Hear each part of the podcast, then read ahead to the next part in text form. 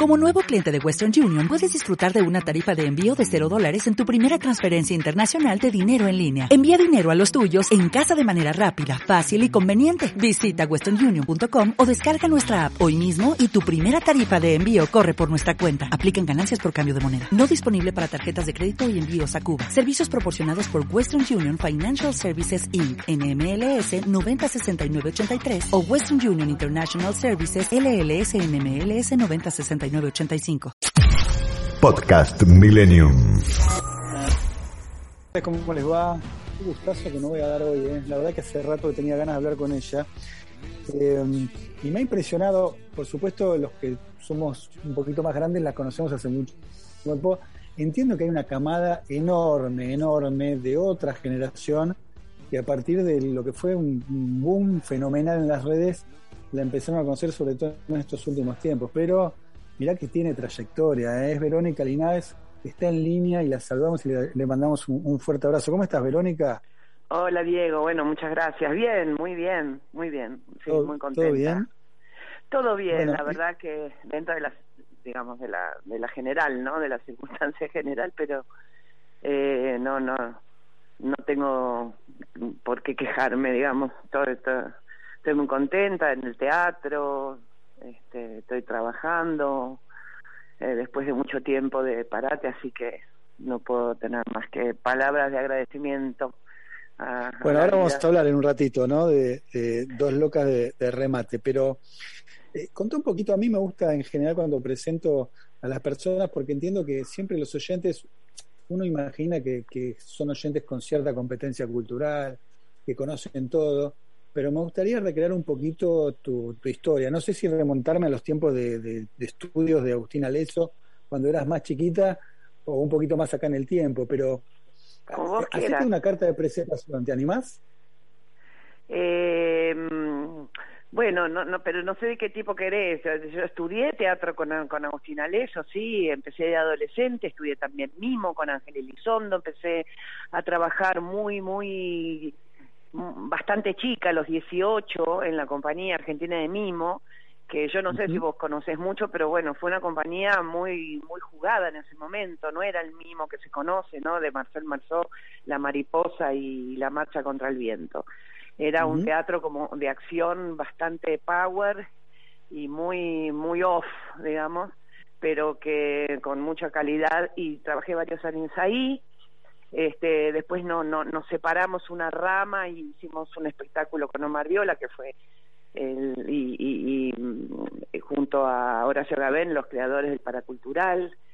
Este, y entonces ahí hicimos un espectáculo juntos. En ese momento los chicos se, se comprometieron con, con este teatro, lo alquilaron, se jugaron, lo alquilaron, ahí se, se hizo el Paracultural ahí nos conocimos, bueno, ya de antes de, las escuelas y de los cursos de clown y de mimo y, de y de todo, nos conocí, nos fuimos conociendo con las chicas de, la, de las gambas, con María José Gabén, Alejandra Fletcher, Laura Márquez, ahí nos conocimos y, y, bueno, ya eran los 80, hay algo y, y decidimos hacer este grupo en las gambas al ajillo, que empezamos en el paracultural, que era un sótano que como decía bien Miguelito Fernández Alonso, que fue nuestra quinta gamba, tirás un, te dejas un, calzón y le salen champiñón al día siguiente.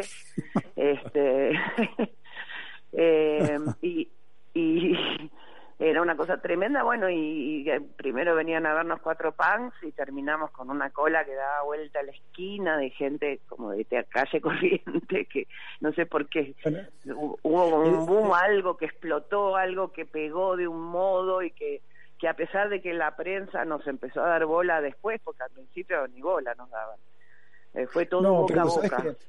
vos me mencionaste el paracultural, yo me preguntaba, ¿no? Trataba de llevarlo un poquito a esta época en dónde está la rebeldía. Yo creo que las gambas eh, al ajillo de alguna manera era una representación de, la rebeldía, este, por ahí arriba un escenario, por ahí el rock and roll en su momento.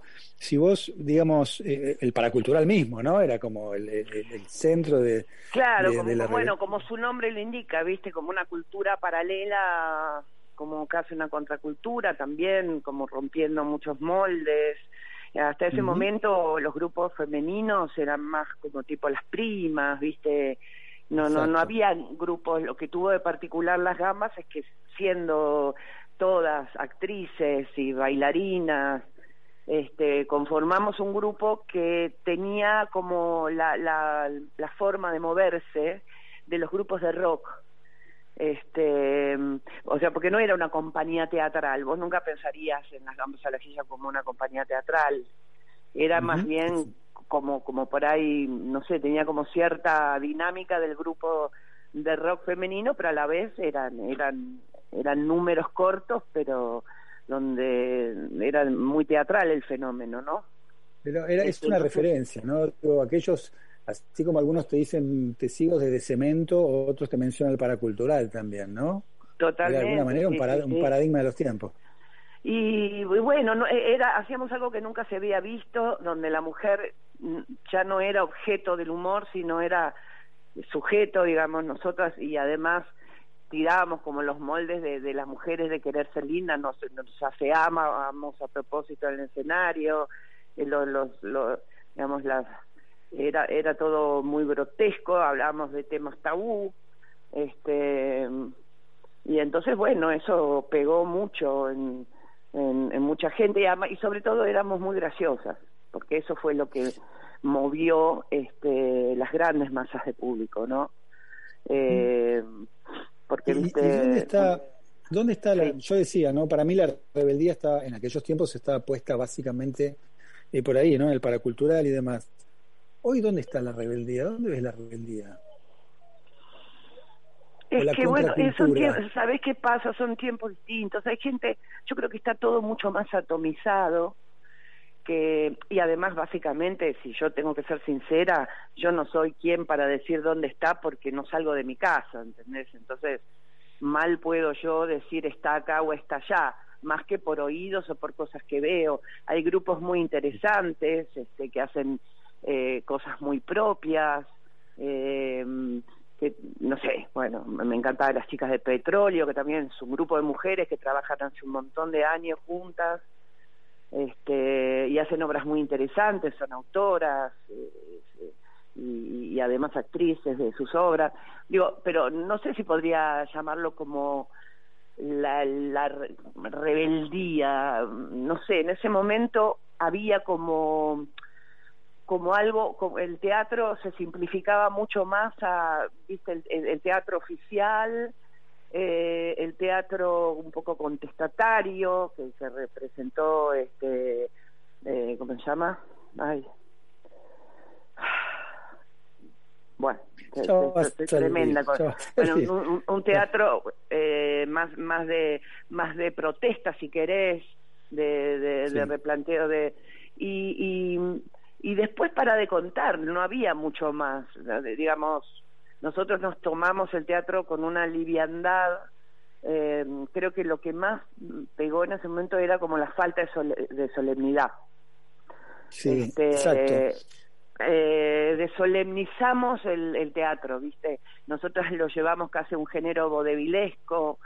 Eh, Bueno, otros compañeros hicieron otra cosa. Había un montón de grupos, ¿viste? Que, que había que, que tomaron formatos distintos para para para para el hecho teatral. Cosas que eran cortas otras que pero a eso me refería. sabes qué? o sea ustedes rompieron con la solemnidad este y por ahí el rock este, tenía un mensaje digamos contra antisistema etcétera etcétera. Hoy veo en muchos casos un rock lavadito en el caso del teatro a veces como muy industrial para definirlo de alguna manera no como que a veces me, cuenta, me cuesta encontrar aquello que este, en ustedes representaron ¿no? En, el teatro, en la actuación. Yo te digo, por ejemplo, en, en las redes, este, que hiciste un boom. Yo te digo que muchos pibes, estoy, mis hijos, para mencionarte un caso, ¿no? Veintipico de años que por ahí eh, conocen a, a, la Verónica a partir de eso y empiezan a preguntar quién es y qué sé yo, de dónde viene. Y me parece que es una forma de romper un circuito que por ahí estaba más reservado para una generación más joven y demás, pero vos irrumpiste en escena, siendo la cheta de Nordelta o cualquier tipo de otra cosa, me parece que eso también es como, es romper esquemas, ¿no? A mí me parece que desde ese lugar este, vos tenés una virtud que no todo el mundo tiene.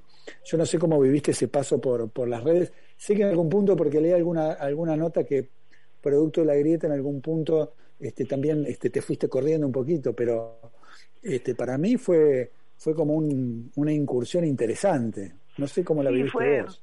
Sí, del mismo modo. Fue un poco retornar a cierto espíritu eh, que yo no diría rebelde, porque como a cierto espíritu joven, ¿no? Que uno quiere inventar su propio camino, ¿viste? algo que, que ver con la independencia total y absoluta, que eso fue, digamos, es, en eso sí sentí como un, un revival a las gambas, que realmente las gambas era hacer lo que se nos cantaban las pelotas. Y entonces, de algún modo, esto, este, mi incursión por las redes fue un poco eso, en un principio. Después eh, sufrí muchísimo la eh, eh, el ajusticiamiento por, por los videos más políticos eh, a niveles... hay, hay una, una... Yo vengo tratando hace bastante tiempo en distintos medios lo que es la cultura de la, de la cancelación, ¿no? Es decir, el ataque masivo a una persona para anularla y que finalmente lo logran, porque vos de alguna manera te terminás corriendo, ¿no? El eh, ataque de personas y de trolls, digamos, ya había como, como vos lo veías organizado, no a una persona que puede ser un troll involuntario, digamos, había cuentas que se generaban para atacarme a mí y cosas más densas aún de las que algún día tal vez hablaré y no ahora.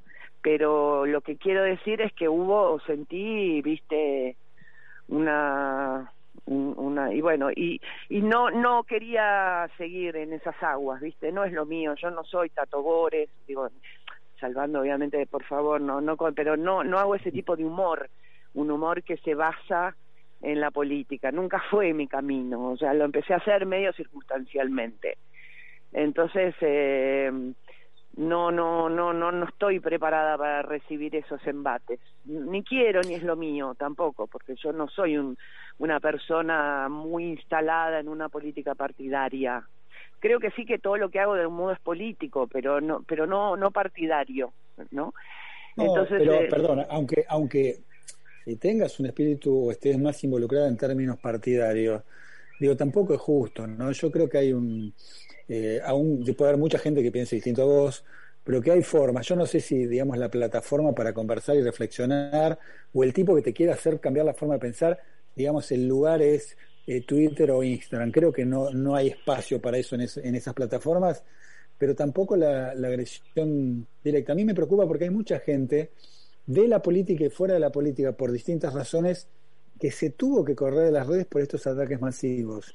Vos de por ahí desde el punto de vista de lo actoral, de lo lúdico, estoy pensando en, la política hace no tanto tiempo atrás, eh, Ofelia Fernández, que además, digamos, es una dirigente muy joven, fue tal el ataque que sufrió que abandonó las redes. Y la verdad que... Sí, sí, sí, sí, está todo, te digo que está todo muy así. O sea, yo recibí ataques por todos lados, te puedo decir.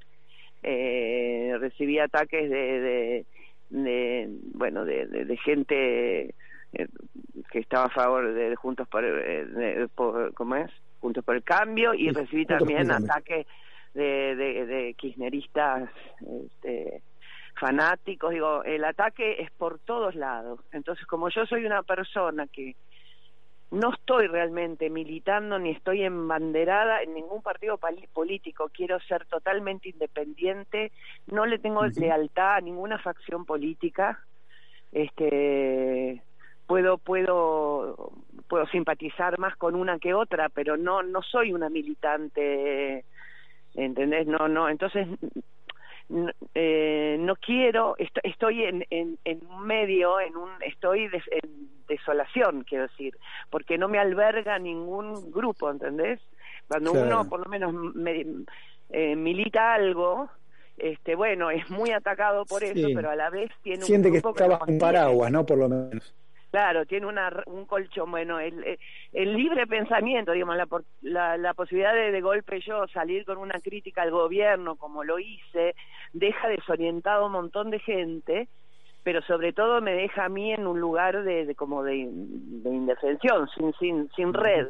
y es muy duro ese camino. Yo no, digamos, por eso me quise correr de lo estrictamente de, porque no seguí tampoco haciendo videos de la reta, porque mucha gente, ¡y te cagaste porque ahora están los kirchneristas y entonces... No, porque podría haber seguido, si, si, si fuera una militante kirchnerista como ellos piensan, hubiera seguido eh, diciendo cosas de la, de la reta, porque motivos no faltarían. este, pero decidí correrme de ahí y hacer algo un poco más que tenía que ver con la pandemia, que me parece que eso también estuvo muy bueno porque la gente eh, necesitaba un poco verse reflejada en eso también. Y ahí salió toda la saga de, de la, de la Simucama. Este, y bueno, eso. Bueno, pero te metes con eh, cuando hacías la, la, cheta de Nordelta, bueno, el caso de los carpinchos, yo creo que la, la realidad también eh, te ofrece tanto material para laburar, ¿no? Este, es que a veces es demasiado y entonces decís, ¿qué hago? ¿Qué extracto de todo eso? ¿Viste? Porque a veces eh, la, la, la escasez es difícil, pero la sobreabundancia también te paraliza. También. hay tanto, tanto que qué elijo, ¿viste? Que, que, que, este, pero bueno, todo, todo está todo se mira por, por el prisma de la grieta, todo te traducen en términos de grieta, sean los Yo tengo los huevos al plato, yo tengo los huevos al plato, la verdad. Eh, porque todo se sobre, sobreentiende a partir de ahí. Entonces, si vos hiciste una crítica, que decir que eso. No, no, es más compleja la realidad. Dale. Este, mira, yo que hago periodismo político, ni te cuento, ¿no? Este, cada vez que haces una observación, una crítica algo, en verdad más que decirte si están de acuerdo o no con la crítica y si no están de acuerdo en todo caso discutirte, mira, a mí me parece que no, tratan de ponerte la lupa y te dicen este desde dónde habla, ¿viste? Y no, no se habla del tema, sino de, sí, la, quién habla famosa, de ese tema. La famosa y nunca este, recordada falacia dominem, o sea, atacás en vez, de, como, en vez de atacar el argumento, atacás al hombre que lo dice. Atacás al hombre. Exactamente. Este, bueno, eh, eh, ¿cómo te llevas con, con lo que fue, sobre todo en estos últimos años, la movida feminista? ¿Estás consustanciada? ¿Lo mirás de un costado? ¿Te gusta? No, no, no, me siento feminista. Tenemos un grupo, este, bueno, soy parte de actrices argentinas, aunque no siempre esté tan con sus consustanciada qué palabra que elegí difícil, este, con lo que se está haciendo, eh, porque bueno, no, no tengo una, una forma de vida que por ahí no me permite estar tan presente como me gustaría, este, pero respeto mucho el trabajo de, de, de mis compañeras, este, y, y bueno, me llevo de un, de un modo libre, quiero decir. Este, puedo estar más cuando estoy más, cuando el tema me interesa más, puedo estar menos, de pronto opino, digo, no soy de las de las que están ahí llevando adelante, que van a las a las reuniones y que este no no no no, yo salgo más cuando por ahí este soy más de, de, de ir al al frente, bueno, con lo del aborto y todo, ¿viste? Digo, en esas ocasiones yo me pongo las pilas y, y arremeto y sí, me, ahí me banco todos los tortazos, ¿viste? Cuando hay algo, una causa que para mí, este, yo, yo lo vale y tengo la total este, seguridad, voy como el cuerpo, me banco los tortazos que haya que bancarse. Sí, este, bueno, y te los bancás, eh, bueno, aún en las redes, no desapareciste de las redes, te corriste un poquito de la temática, es correcto esto, sí, ¿no? sí, sí, es así, exactamente. También hay que, hay que, tengo que, ser sincera, este, yo puedo a, veces hacer más videos, viste, más seguido y otras veces tengo más laburo y no puedo, porque la gente se olvida que atrás de esos videos no es que, ay, bueno, uy, me salió como un pedo. No, no perdón, obvio. ¿Entendés? hubo, hubo un una preparación, pensarlo, escribirlo, grabarlo, editarlo, digo, es un laburo. Bueno, este, aquellos, yo digamos lo que los que fuimos viendo tus videos sabemos perfectamente aquello que por ahí se están anoticiando ahora. Vamos a recordar que la cuenta de Twitter de Verónica es arroba de corta linás.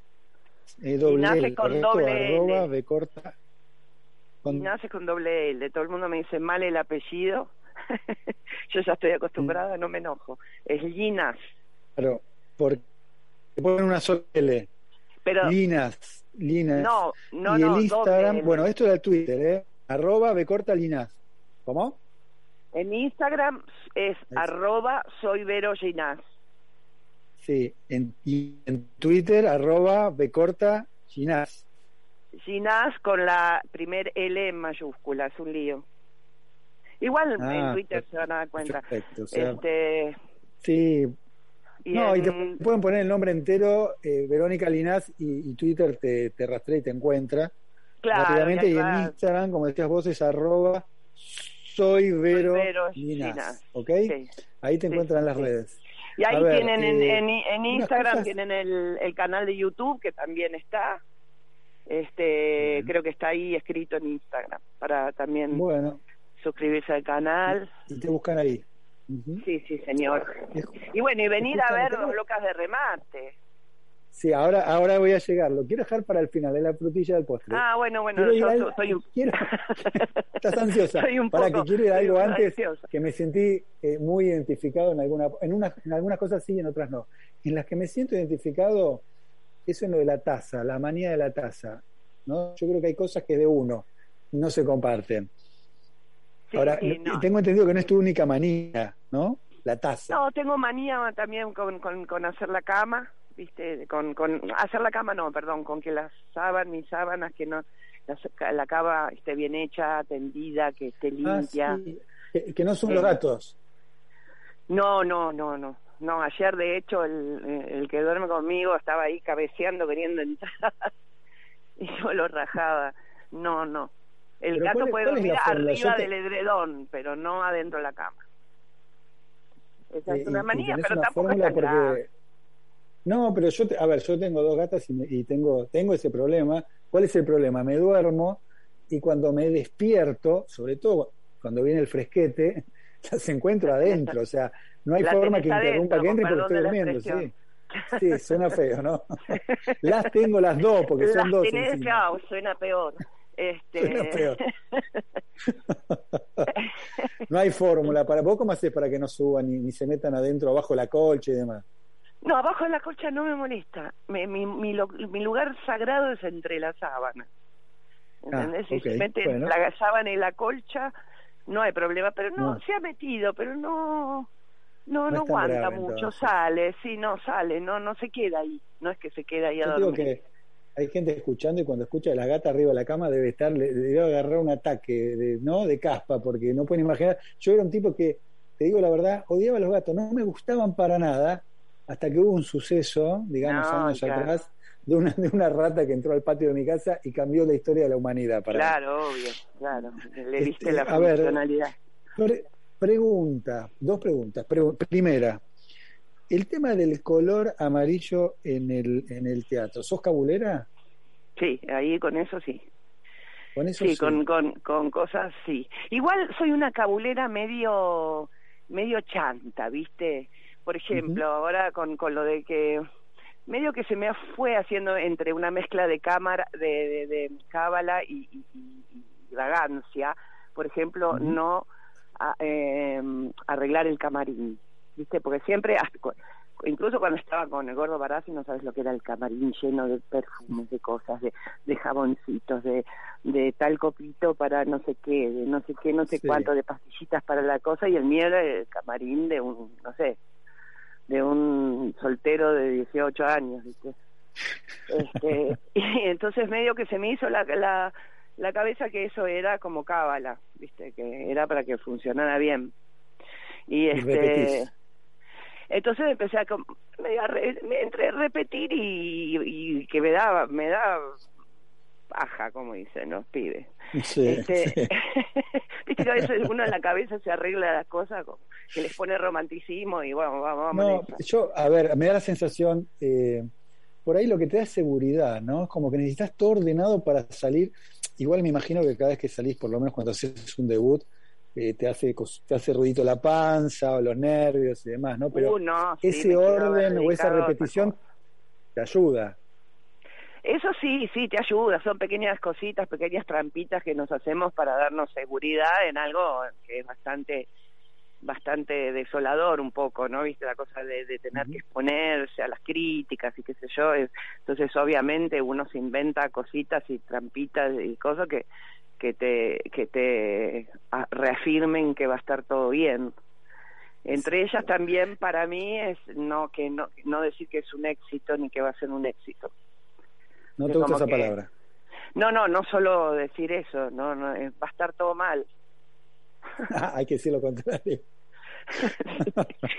Escúchame, eh, vamos a ir a, la obra, pero te hago la última antes de ir a la obra, que es eh, la siguiente. Que yo, que soy tan poco creyente y tan racional, que vos me decís, vi un ovni y me cuesta creerte, pero leí por ahí que vos viste un ovni en Mar de las Pampas. Sí, sí. Sí, no, yo no tengo duda, digo, no tengo pruebas, como se dice, pero no tengo duda. No, no soy una persona así que cree en cualquier cosa ni nada. Pero digamos, lo que yo vi, que estaba con otra persona, pues si no ya a esta altura hubiera pensado que me lo imaginé, este, lo que vimos no hay explicación. Entonces, bueno, técnicamente, más allá de lo que sea, es un ovni. Ahora que sean seres de otro planeta, qué sé yo, no sé qué, pero es un objeto. No, está bien, ovni, ovni significa objeto volador no identificado. No identificado, entonces no, no hay manera de Claro, no, no hay manera de identificar eso que yo vi, una cosa que vuele así de ese modo, en diagonal, con esa velocidad. Pero a ver, cuéntame, ¿qué, estabas, estabas en la playa? Eh, estábamos en medio de, no me acuerdo si era entre Villa y el Mar de las Pampas, en, noche cerrada, en un médano, en Villa ahí por, esa zona. Y de pronto, yo digo, mira, un, un satélite. Entonces lo empezamos a ver el satélite, pero de pronto el satélite se queda quieto y entonces, digo, ¿cómo? No, no es satélite entonces, el satélite no para. No dice, para que me chumeo y, y después sigo. Entonces eh, ahí empezó a irse para arriba, hizo una línea recta, entonces ya para mí eso ya es ovni, no existe. Y empezó a hacerse cada vez más grande. Como eh, entendimos que se estaba alejando, eh, acercando y llegó a hacerse del tamaño de un tamaño importante y ahí después se quedó un rato así y después se volvió a achicar y de pronto hizo piu y salió volando en diagonal. Wow. Bueno, o sea, nada, a ver para creer, ¿no? Sí, está bien. Claro, digo, si yo veo esto... creer que me lo estoy inventando y no te culpo, pero yo no tengo no tengo duda. No tenés duda de que fue eso. Bueno, vamos, vamos a la obra, vamos a la obra que, que estás haciendo. Yo decía, ¿no? Dos eh, locas de remate con eh, Soledad Silveira. Y, y, tus personajes, por lo que leí, están plagados. Yo no vi la obra, están plagados de tox que no sé si tienen que ver con la vida real, con esto que hablamos de las tazas de No, no, no, lo que yo tengo acá en la vida real no, está muy lejos de ser un es pequeñas manías que ya te digo que pues, también las puedo traicionar en cualquier... No, la de la cama no, y la taza, pero, este, pero, no sé el día que se rompa la taza, va a ser un problemón. Este, mm. pero con, con dos locas de remate la obra ya era así, la obra este venía escrita, la escribió eh, Ramón Paso, que es, un, es de España, escritor español, sí. La obra se hizo con dos actrices muy conocidas ahí en España también, pero acá entre Manuel González Gil, que es el director, y nosotras hicimos una adaptación importante. Está bastante distinta que la de España. Y este y, y bueno, ¿qué te estaba diciendo? Me olvidé. Eh, no, yo te decía, hablamos de los talks, vos me decís, la obra ya ah, ya era así la obra, esta mina era una loca, eh, mi personaje eh, era xenófoba, o sea, venía, venía ya así, por eso en un momento hasta dudé, porque digo, uy, no, es demasiado parecido a, a mi personaje, viste, de, de la cheta. Eh, Entonces era también medio un desafío que no fueran el mismo personaje. Eh, pero venía así, y llena de tóxicos, y, bueno, eh, mm, con Solita, la hermana, es una persona bastante... Las dos son unas locas, ¿no? Este, son hermanas en la obra. Son hermanas, acaba, ella se, esta es una violinista, mi personaje violinista, muy, muy, que vive sola y que depende totalmente de una, de una mucama alemana, este, que es tan perfecta como ella necesita, porque ella piensa que los alemanes son perfectos, y este, y esta mujer la atropella un colectivo, nos enteramos al principio. Y además le cae esta hermana que se quedó sin casa. Entonces ahí hay un, un, encuentro, digamos, o encuentro y desencuentro, pero también necesidades mutuas, porque esta no, no, no toca la comida, no sabe hacer un huevo duro. Este, y entonces la hermana, y la hermana necesita dónde quedarse. Y ahí, bueno, empiezan a salir cosas del pasado. Todo está en clave de, de, de, comedia, una comedia delirante, te, te, podría decir, con bastante humor negro, este, porque ahí está el tema de la muerte de la madre, eh, y yo creo que también algo de ese humor negro creo que fue lo que la gente por ahí eh, le pegó mucho a la gente, ¿no? Porque de algún modo creo que exorciza un poco todo todo este Sí, en este clima de pandemia. Toda esta ola de muerte, ¿no? Este... ¿A vos, a vos cómo, cómo te pegó? La pandemia, este, todo lo que iba pasando alrededor. Digo, porque hubo mucha mucha gente conocida, no tan conocida, o familiares y demás, como decías, ¿no? Ataques de... Normal, en un salón de clases escuchamos cosas como, el hombre llegó a la luna, el hombre descubrió el fuego y inventó la rueda, el Día del Niño se celebra el 30 de abril. Los derechos del hombre son universales e inalienables. ¿A qué personas borramos al hablar y qué tipo de historias estamos contando? Lo que no se nombra no existe. Necesitamos aceptar la diversidad que nos rodea y reflejarla en nuestro lenguaje. De lo contrario, estamos eliminando personas. Y adivinen qué. Invisibilizar es violencia. Hay algunos grupos sociales cuyas voces han sido silenciadas históricamente. Si nos ponemos a pensar qué características tienen en común estas personas, nos daremos cuenta que son mujeres, personas de color, personas LGBT, personas con discapacidades. Por el contrario, ¿qué historias y qué personas vemos representadas constantemente en los medios? Generalmente son hombres, blancos, heterosexuales, sin discapacidad. El lenguaje incluyente busca hacer evidente este sesgo y representar al resto de las personas con respeto y equidad. Cuando yo me di cuenta de que las palabras tienen el poder de herir o de sanar, de excluir o de incluir, me pregunté, ¿en qué tipo de mundo quiero vivir? ¿En uno que valida las experiencias de algunas personas mientras invisibiliza al resto? ¿O en uno que acepta y reconoce nuestras diferencias y nos acepta como somos? Por esto, el uso del lenguaje incluyente es muy importante para generar cambios sociales, como la equidad de género o el respeto a la diversidad sexual y de los géneros de las personas. Al principio es difícil porque nuestro, el uso cotidiano de, del lenguaje discriminatorio es tan común que nos parece inofensivo y natural, sin embargo, lo cierto es que las palabras que decidimos utilizar todos los días nos dan el poder de transformar lo que sentimos, vivimos y pensamos sobre las personas y los géneros.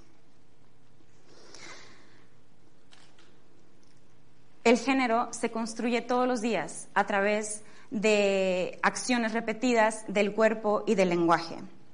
Judith Butler lo ilustra de la siguiente manera. Imaginemos que tenemos un dibujo en una hoja de papel y una copiadora. A este dibujo le llamamos el original. ¿Sí? Si le sacamos una copia al original y le llamamos la copia 1 y luego le sacamos una copia a la copia 1 y le llamamos copia 2 y continuamos con este proceso hasta que les gusta la copia número 500, ¿qué tan parecida va a ser esta última copia al original? Muy poco, ¿verdad? ¿Y qué tal si tomamos en cuenta que podemos intervenir cada copia a nuestro gusto, con diferentes colores, dibujos, brillito, calcomanías, lo que ustedes quieran. Entonces nos damos cuenta de la, del poder que tenemos de transformar el género. Copia 500. Eh, dicho de otra forma, el género es como un chisme, ¿sí? Si alguien me cuenta algo gracioso que hizo alguien más y yo se lo cuento a mi amiga y luego mi amiga se lo cuenta a su novio y luego él se lo cuenta a su mejor amiga y así sucesivamente, podemos determinar cómo era el mensaje original y si era cierto o falso. Realmente no, ¿verdad? Porque es como jugar al teléfono descompuesto. Así de plástico y artificial es el género. Por eso, cuando nos preguntan, por qué se espera que los niños usen pantalones de azul y las niñas rosa y falda, realmente no sabemos qué responder, porque hemos perdido el original en el tiempo. El género es como una actuación, un performance. Entonces, como no es algo que está inscrito en nuestros ADNs, lo podemos modificar.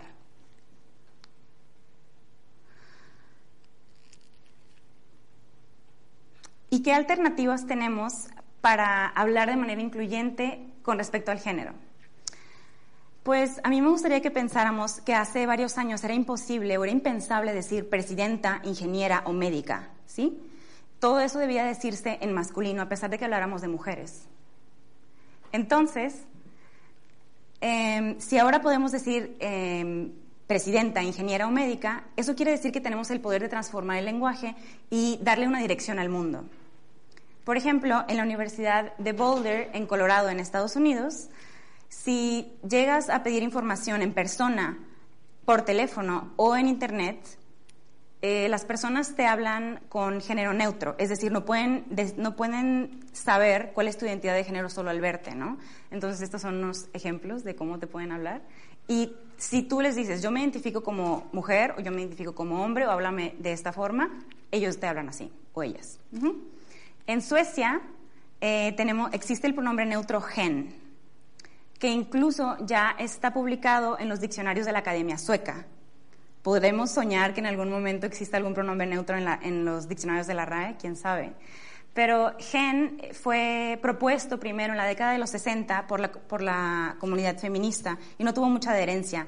Y después, en el año 2000, la comunidad activista transgénero sueca lo volvió a proponer y fue aceptado incluso por la Academia Sueca. ¿sí? Entonces, como ven, esto no es tan nuevo eh, y a mí me gustaría presentarles unas propuestas para el español.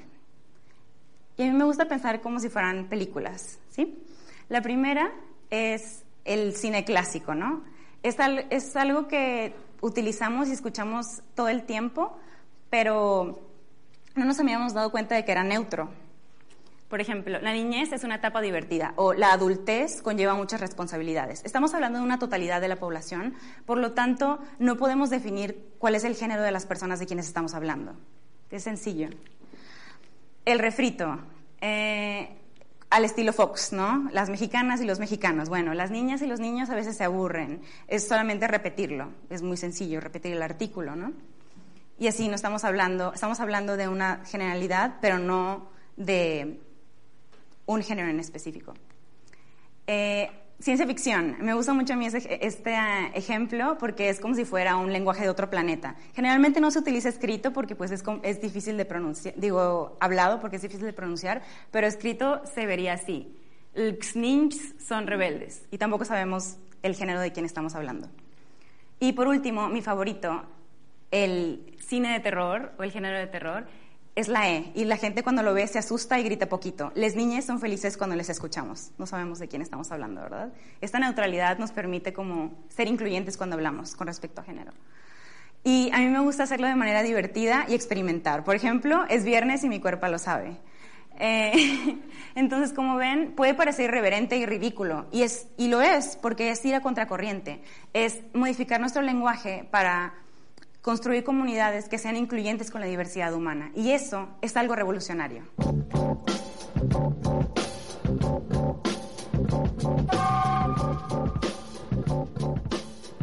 Bueno, y nos tenemos eh, que ir. Vamos a agradecerle, por supuesto, a todo el equipo, Alejandra Lascarbure en la operación técnica, María Paula Greco en la producción, Valentín Ferreira en las redes, Leandro Gordín en la musicalización y Guillermo Falcón y Santiago Ponlecica, eh, que siempre nos permiten estar haciendo este programa aquí en FM Millennium. Nos despedimos con lo que es eh, habitualmente estas efemérides musicales, porque un día como hoy, pero del año 1975, Pink Floyd edita el álbum Wish You Were Here, que es el noveno trabajo de la banda y que tiene un clásico de los clásicos. ¿eh? Nos despedimos con este tema, nos reencontramos la semana que viene para compartir con ustedes otras sobremesas. Chau.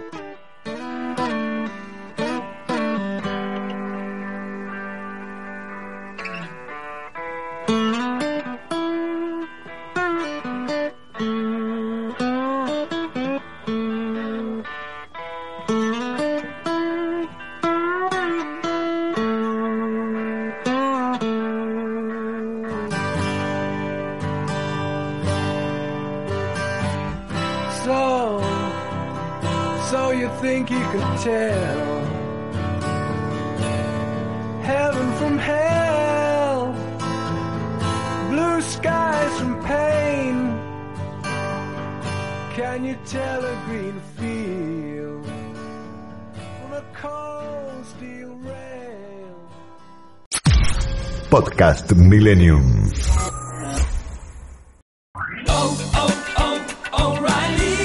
¿Necesitas ayuda? En O'Reilly Auto Parts te ayudamos. ¿Necesitas algún consejo? Te aconsejamos. Nuestros profesionales en autopartes están siempre disponibles para ayudarte a encontrar lo que necesites. Excelente servicio al cliente es solo una de las ventajas que ofrece O'Reilly Auto Parts. Los profesionales en autopartes. Oh, oh.